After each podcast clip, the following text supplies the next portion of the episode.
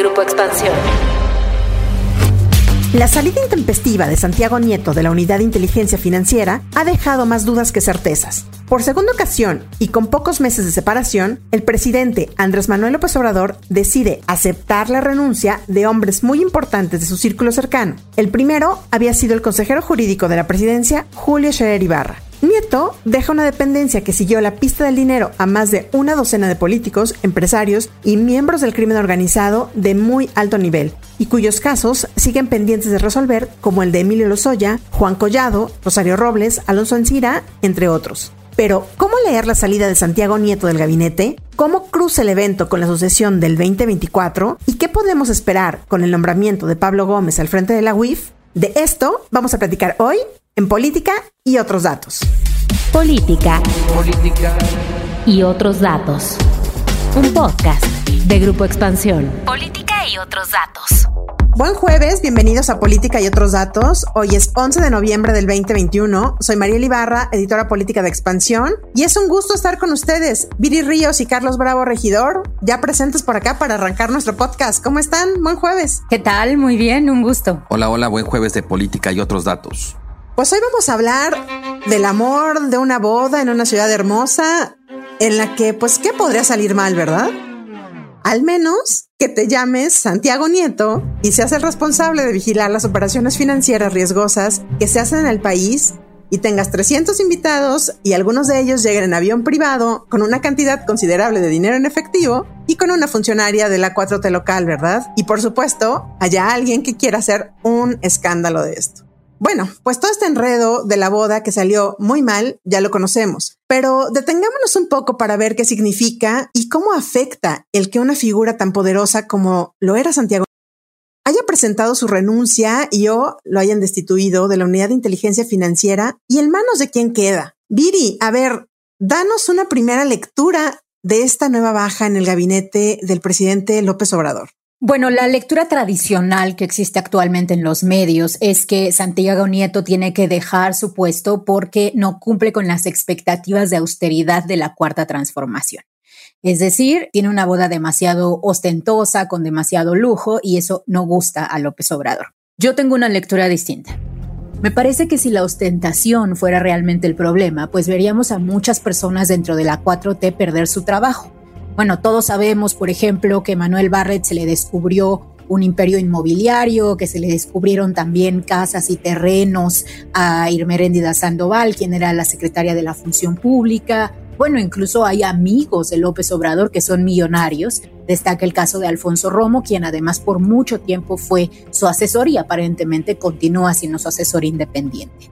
Si tener dinero fuera el problema y ostentarlo, pues ninguna de estas personas tendría su puesto. Yo más bien creo que lo que vimos con el caso de Santiago Nieto es que él incrementalmente se empezó a volver incómodo porque se percibía que tenía demasiados lazos con la oposición. A su boda, por ejemplo, asistieron dos gobernadores de la oposición, asistió incluso Josefina Vázquez Mota. Su esposa era percibida, al menos por cierta ala un tanto radical dentro de la 4T, como favorecedora del PAN. ¿Qué tal ese tuit de Félix Salgado Macedonio? Correcto, porque ella fue, cuando Salgado Macedonio no pudo ser el candidato a gobernador de Guerrero, el voto que lo impidió fue el de ella, el de la esposa actual de Santiago Nieto. Entonces, Carla Humphrey. Exacto, entonces digamos que se empezó a volver muy incómodo.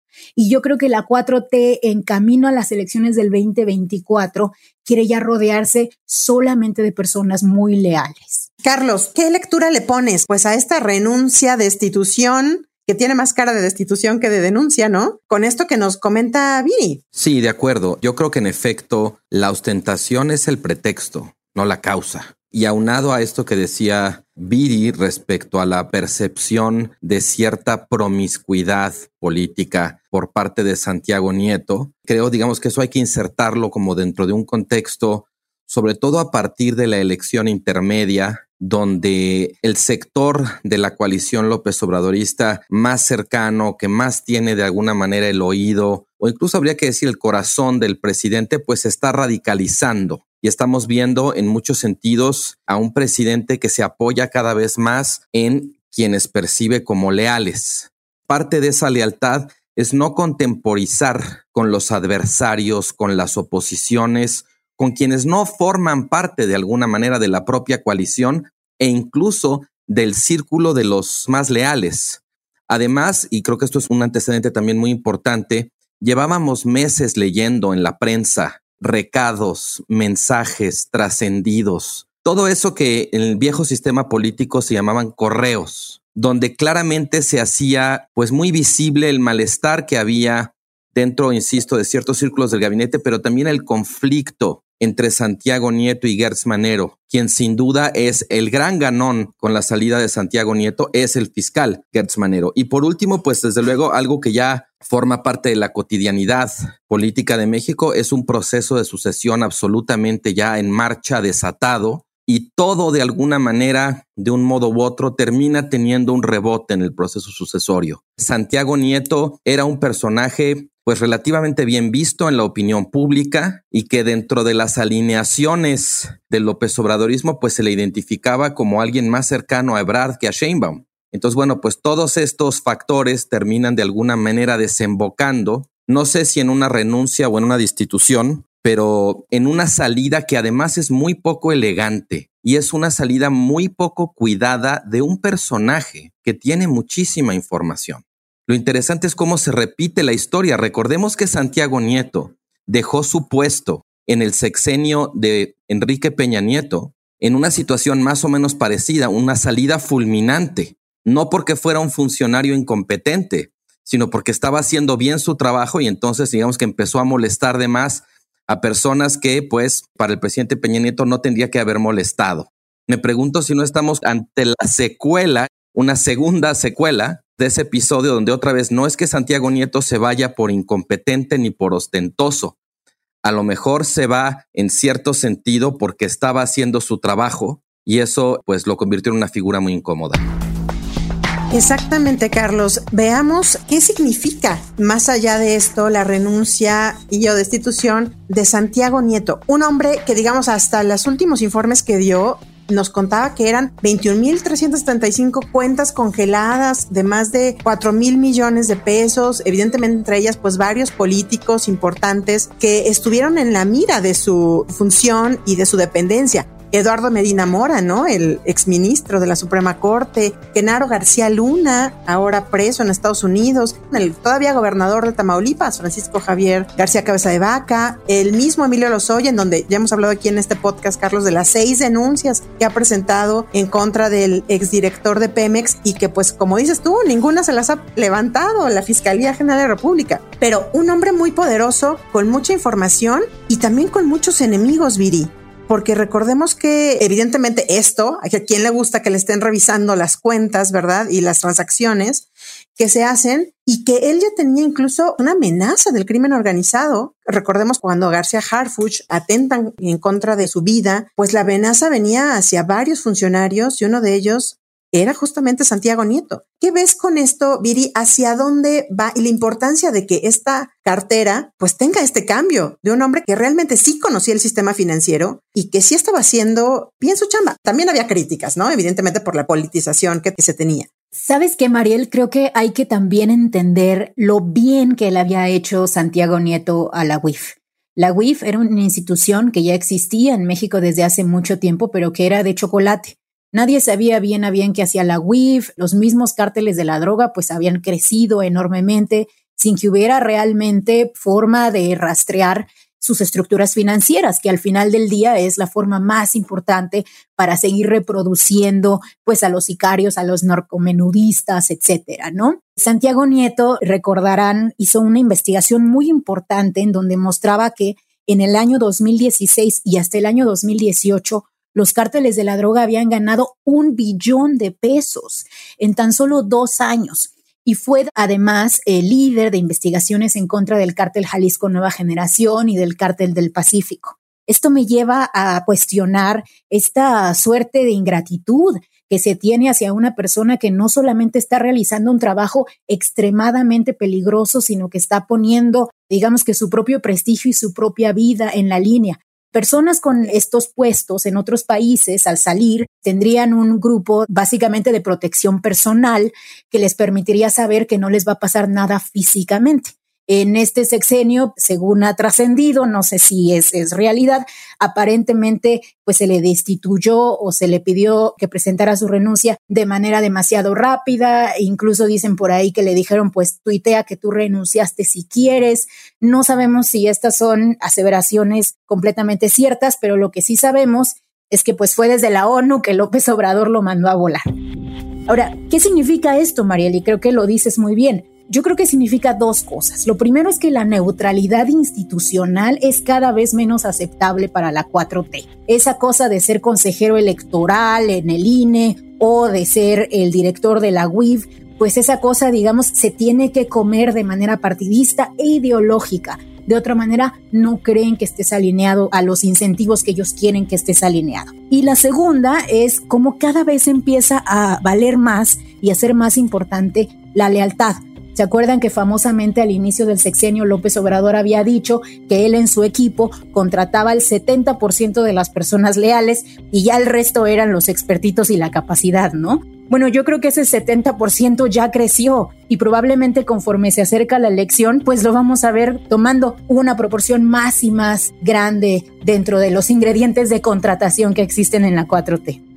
Pero hablemos un poco del perfil, de quién llega a esta dependencia, quién llega a la unidad de inteligencia financiera, Pablo Gómez, un exlegislador con mucha experiencia parlamentaria, sí, pero con nula experiencia en asuntos financieros. ¿Qué nos dice este perfil, Carlos? Porque ya hay muchas voces que dicen que, pues levantando un poco la mano diciendo, si ya con Santiago Nieto en algunos momentos se criticaba o se acusaba del uso político que hacía la unidad de inteligencia financiera, ¿qué va a pasar con alguien que es incondicional del jefe del Ejecutivo? Antes de entrar a la pregunta sobre Pablo Gómez, creo que es importante recordar precisamente esas ocasiones también en las que Santiago Nieto le fue muy útil políticamente al presidente, en el caso de Medina Mora, para presionarlo para que renunciara como ministro de la Suprema Corte, o en el caso de Guillermo García Alcocer, que presidía la CRE y también pues, fue obligado a renunciar. Y una vez que renunciaron,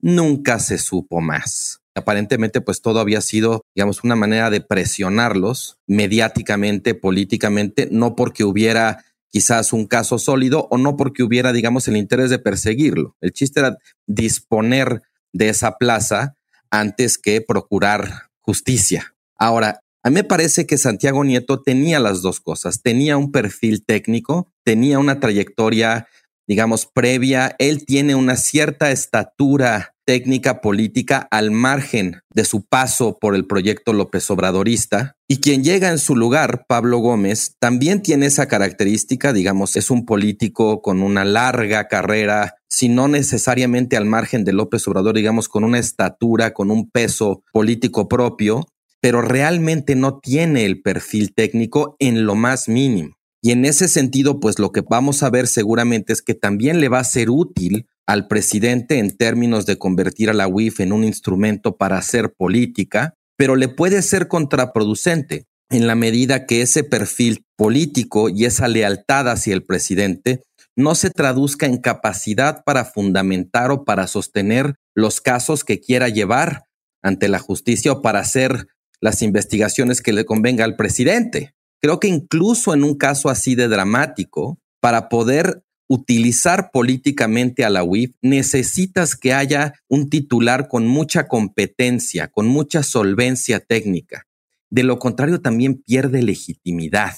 En el caso de Santiago Nieto lo recordarán, incluso las acusaciones contra Guillermo García Alcocer, que se veían realmente endebles, pues uno se la pensaba dos veces antes de cuestionarlas, pues venían de este señor pues que tenía una reputación de ser implacable y de fundamentar las cosas. Con Pablo Gómez el problema es que va a ser muy atacable en principio cualquier investigación o cualquier solicitud que le haga la fiscalía porque va a ser inmediatamente visto a través del tamiz político y no de la reputación técnica que tenga él, ¿no? No hemos hablado de dónde queda Santiago Nieto, porque recordemos que también por la ley de austeridad republicana, él ya está impedido de contratarse con la iniciativa privada por 10 años. Es decir, ¿A dónde va un personaje como él? O sea, imagínense con tanta información que él tenía y pues con también los enemigos que se pudo haber hecho y además pues que no pueda conseguir trabajo pues en alguna financiera, en alguna, pues sí, en la iniciativa privada. Ya le abrió campo, ya le dijo Monreal, vente para acá, te acogemos en el Senado. También eso qué significa? Bueno, yo no sé qué sería peor que esta información se filtrara a la iniciativa privada, siendo él contratado, digamos, por un banco, o si es mejor la situación actual en la cual una persona de esta naturaleza y con esta información no puede transferir esta información a nadie. Ahora, ¿qué está sucediendo en la realidad? En la realidad esta ley aplica a muchas personas, aplica a personas que ya han renunciado y lo que sucede es que las personas, si bien no se contratan en empresas, empiezan a operar como consultores privados es muy difícil el tema de impedir que las personas no tengan ingreso o no tengan relación en un área en la que típicamente pues se han desenvuelto en ocasiones por toda su vida profesional. Entonces lo que sucede es que abren sus propias consultorías que se llaman, no sé, Carlos Bravo Inc. o Mariel Ibarra Inc. y pues empiezan básicamente a operar de esta manera. Yo sería de la idea de que una persona de la naturaleza de Santiago Nieto pues debería incluso pensarse en que tuviera cierta forma de pensión en donde él no tuviera que preocuparse por tener un ingreso, de forma que tampoco haya el incentivo perverso a tener que emplearse de manera directa. Solamente, digamos, para complementar lo que acabas de decir, Viri, yo creo que esto es una muestra de lo mal pensada que está esta ley de austeridad republicana en este tema de impedir que trabajen después, porque el hecho de que no pueda emplearse abiertamente en la iniciativa privada no quiere decir que no pueda transmitir la información que tiene no tiene que emplearse, pero esa información es un recurso valiosísimo para mucha gente y esta legislación se vuelve contraproducente en la medida en que lo que haga Nieto para no violar esa disposición, pues de alguna manera es menos transparente, es menos monitoreable, es menos rastreable. Quizás sería deseable, como dices, que tuviera algún tipo de pensión por los años en los que no pueda trabajar en la estía privada o la otra es pues poner una serie de restricciones, pero permitirle ganarse la vida, vamos a decirlo así, al aire libre y no en la oscuridad para poder saber qué demonios es lo que está haciendo.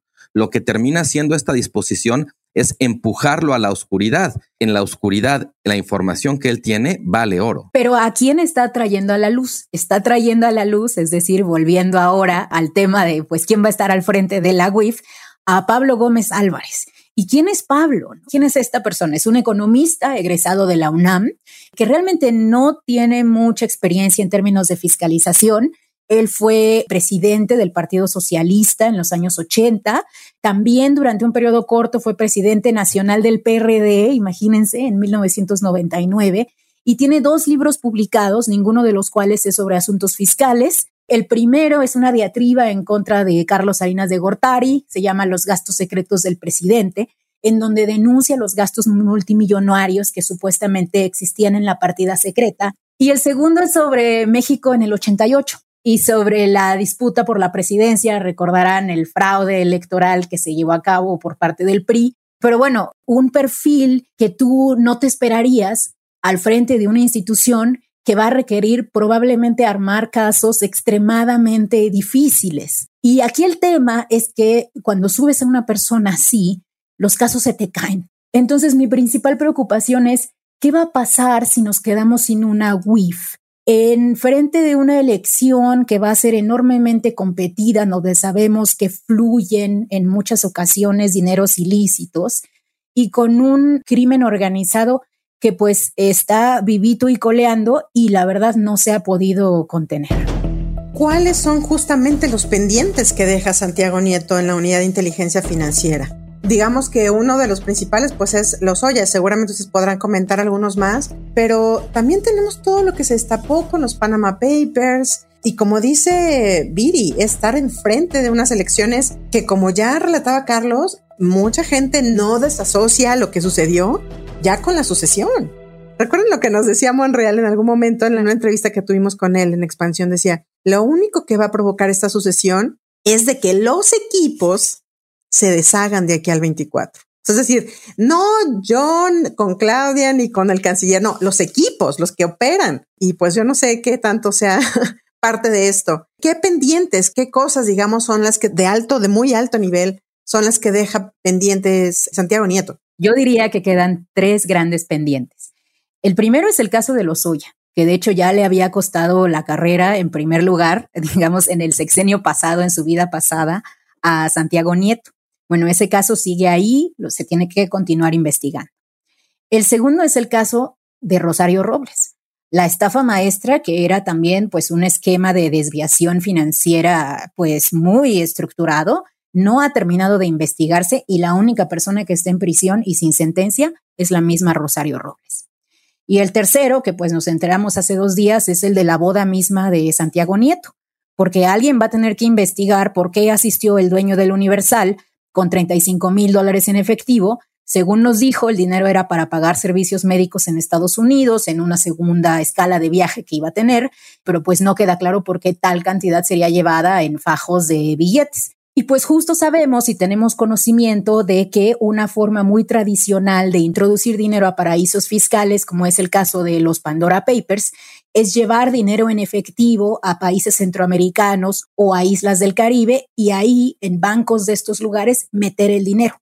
Entonces, pues digamos que el primer caso con el que se va a encontrar Pablo, pues va a ser el caso de la boda de su sucesor qué cosa, ¿no? Y hay cosas de las que ya no se habla tampoco, ¿no, Carlos? ¿Qué pasó con la secretaria de Turismo de la Ciudad de México? Que bueno, pues sí, luego, luego renuncia también, vámonos, pero creo que por ahí hay más cosas. Yo creo que hay dos cosas de las cuales ya se desvió nuestra atención. La primera de ellas exactamente tiene que ver con la esfera de la política de la Ciudad de México, ¿no? Claudia Sheinbaum dijo que le aceptaba la renuncia a la secretaria de Turismo, pues un poco como por la indiscreción y por la, sobre todo la ostentación de haber abordado un vuelo privado. Bueno, la verdad es que de, de todo lo que se podría decir, eso es lo menos importante. Por un lado está la irresponsabilidad, la negligencia de que en el fin de semana del Gran Premio de México de la Fórmula 1, probablemente el evento turístico más importante del año que hay en la ciudad, la secretaria de turismo se vaya a una boda. ¿No estaba al tanto la jefa de gobierno de que eso estaba ocurriendo?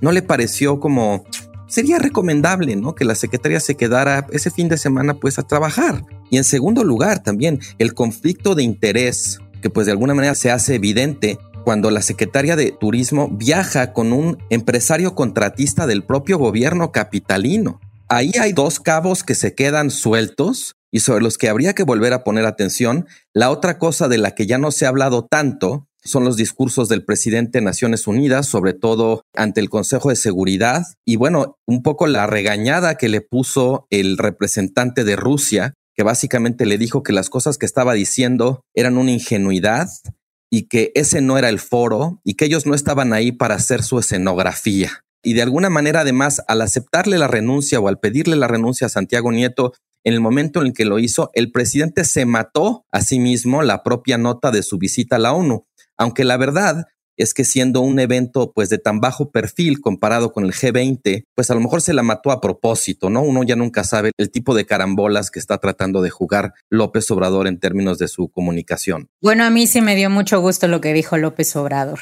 y creo que tiene toda la razón necesitamos un impuesto global, etcétera. Lo único que no me gustó y dije, ¿por qué? Es porque él argumenta que debe ser voluntario. ¿Cómo voluntario? No, debe ser a fuerza. Pero bueno, no, a mí sí me gustó, a mí sí me gustó. pero candil de la calle, oscuridad de su casa, ¿eh?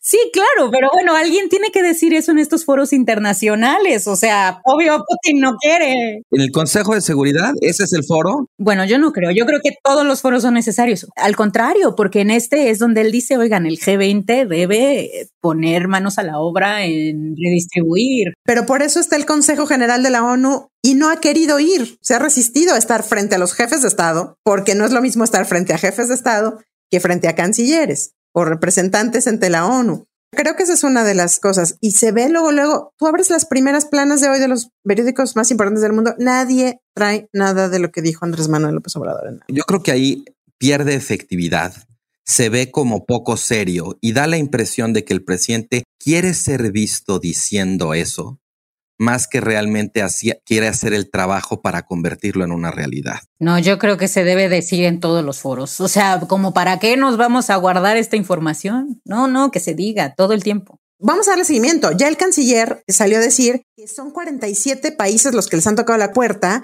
para decirles que les interesa darle seguimiento a lo que dijo el presidente. Vamos a ver qué tan efectivo es esto y qué otros pasos se dan. Por lo pronto, pues sí, creo que se desinfló un poco y que le ganó, como dice Carlos, la nota de Santiago Nieto, al menos en México, pues a lo que él fue a decir al Consejo de Seguridad de Naciones Unidas. Pues muy bien, muchísimas gracias por acompañarnos y llegar al final del episodio. Nos escuchamos el próximo jueves a partir de las 6 de la mañana en la plataforma de su preferencia. Ya saben, déjenos sus comentarios y críticas en arroba expansión política, arroba Carlos Bravo Reg, arroba Viri-Ríos y arroba Mariel Cuídense mucho, nos escuchamos en el próximo episodio. Bye bye.